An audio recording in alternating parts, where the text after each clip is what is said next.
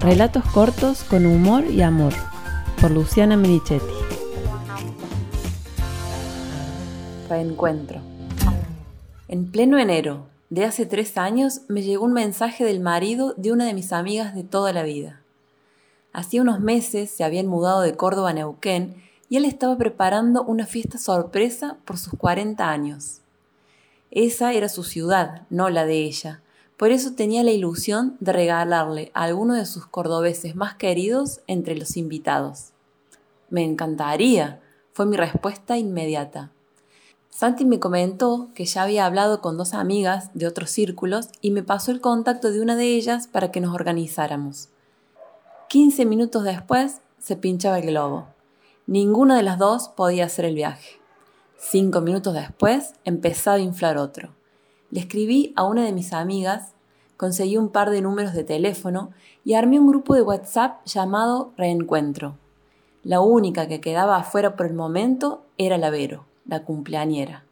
Las otras cuatro eran mis amigas del secundario, la barra inseparable que la vida y circunstancias había separado. El contacto había seguido entre algunas, pero nunca más todas juntas. A dos de ellas hacía casi 20 años que no veía ni contactaba. Sabía que caerle las cinco de sorpresa sería increíble e imposible, pero volver a encontrarnos, aunque fuera virtualmente, también era un gran regalo. Por trabajo, familias o distancias, tres de ellas no podían ir, pero la Nati sí, y con el entusiasmo que la caracterizó siempre, organizamos el viaje. La fiesta era un viernes a la noche. Saldríamos ese día bien temprano, manejaríamos entre las dos todo el día, llegaríamos a la nochecita al departamento de la mamá de Santi, allí nos ducharíamos y cambiaríamos. El sábado disfrutaríamos de nuestra amiga y la ciudad y el domingo temprano pegaríamos la vuelta. En ese momento ninguna tenía un auto apropiado para la travesía. El mío estaba muy viejo y el suyo demasiado nuevo. Repitiendo una escena propia de la adolescencia, les pedimos el auto a nuestros padres. El de los míos era ideal por el poco combustible que consumía, así que decidimos ir en él. Además, porque era yo la promotora del viaje. Como mis viejos van muy seguido al sur, se conocen el camino de memoria y las opciones más adecuadas para evitar tráfico o ciudades grandes. Un día antes de viajar, cuando fui a buscar el auto, mi papá me esperaba con el tanque lleno y una hoja de ruta con todas las indicaciones. Me la explicó en detalle, haciendo especial hincapié en las estaciones de servicio donde sí o sí teníamos que llenar el tanque para hacer el cruce del desierto. También especificaba la hora ideal de salida, distancias de un punto a otro, lugares adecuados para descansar y comer, cruces donde había que mirar con mucho cuidado, tramos con la ruta muy rota, tramos sin señal, partes donde suele haber animales sueltos, advertencias sobre los otros conductores, la velocidad, el cansancio, las luces, el clima, mi papá siempre fue muy generoso y sobreprotector, por eso esas indicaciones eran esperadas. Pero aún sabiendo y agradeciendo sus buenas intenciones, las escuché montadas sobre mi orgullo. De entrada ya me sentí mal porque a los 40 años me tuvieron que prestar el auto. Reconocer que el tanque lleno era de gran ayuda empeoraba mi sentir, pero que me diera tantas indicaciones, algunas de ellas obvias, me enervaba bastante.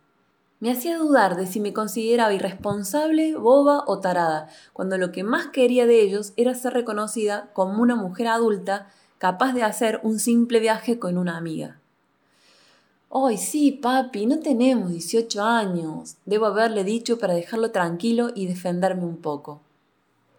Al amanecer la pasé a buscar a Natalia y no paramos de hablar en los 2.000 kilómetros que hicimos juntas, ida y vuelta con un nivel de confianza, fluidez e intimidad que demostraba que nuestra amistad tenía la solidez suficiente para sobrevivir a tantos años sin habernos visto ni hablado. Nos turnábamos para manejar mientras nos poníamos al día, siguiendo las indicaciones de mi papá. Todo iba saliendo perfecto, pero en la estación de servicio previa a ingresar al desierto, paramos, fuimos al baño, comimos algo en el bar y seguimos viaje sin cargar nafta. En plena llanura, en pleno verano, en una ruta poco transitada, una luz anaranjada me llamó la atención. Mm, ¿Qué es esa luz? pregunté sabiendo la respuesta. Revisamos el papel y nos dimos cuenta. Sintiéndonos irresponsables, bobas y taradas, empezamos a buscar soluciones para lo que se nos venía. Primero que nada bajé la velocidad, apagamos el aire acondicionado y la música y Natalia buscó en la guantera el manual del auto para averiguar cuánta autonomía teníamos en reserva.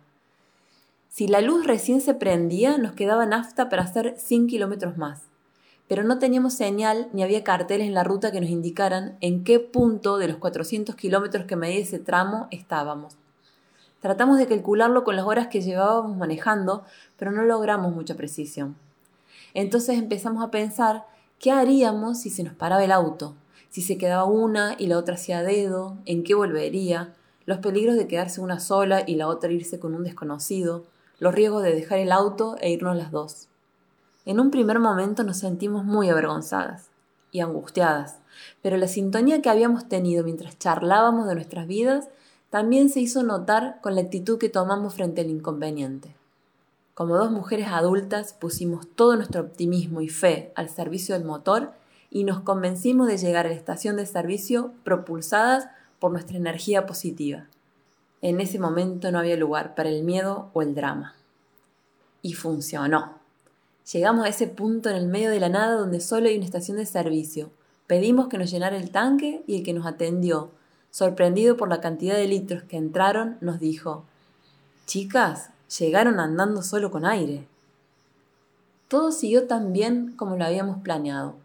En la fiesta salimos de adentro de una caja, lloramos las tres de felicidad, agregamos a la vera al grupo y desde ese día no volvimos a perder contacto. Pegamos la vuelta hablando tanto como a la ida, y al llegar, antes de despedirnos, nos pedimos, esas aclaraciones que no hacen falta pero uno se queda tranquilo haciéndolas, absoluta reserva sobre todo lo que nos habíamos contado. Sobre todo con algo en especial, que ninguna le confesara a sus padres que nos habíamos olvidado de cargar nafta. De ninguna manera debían descubrir que seguíamos siendo las mismas de antes.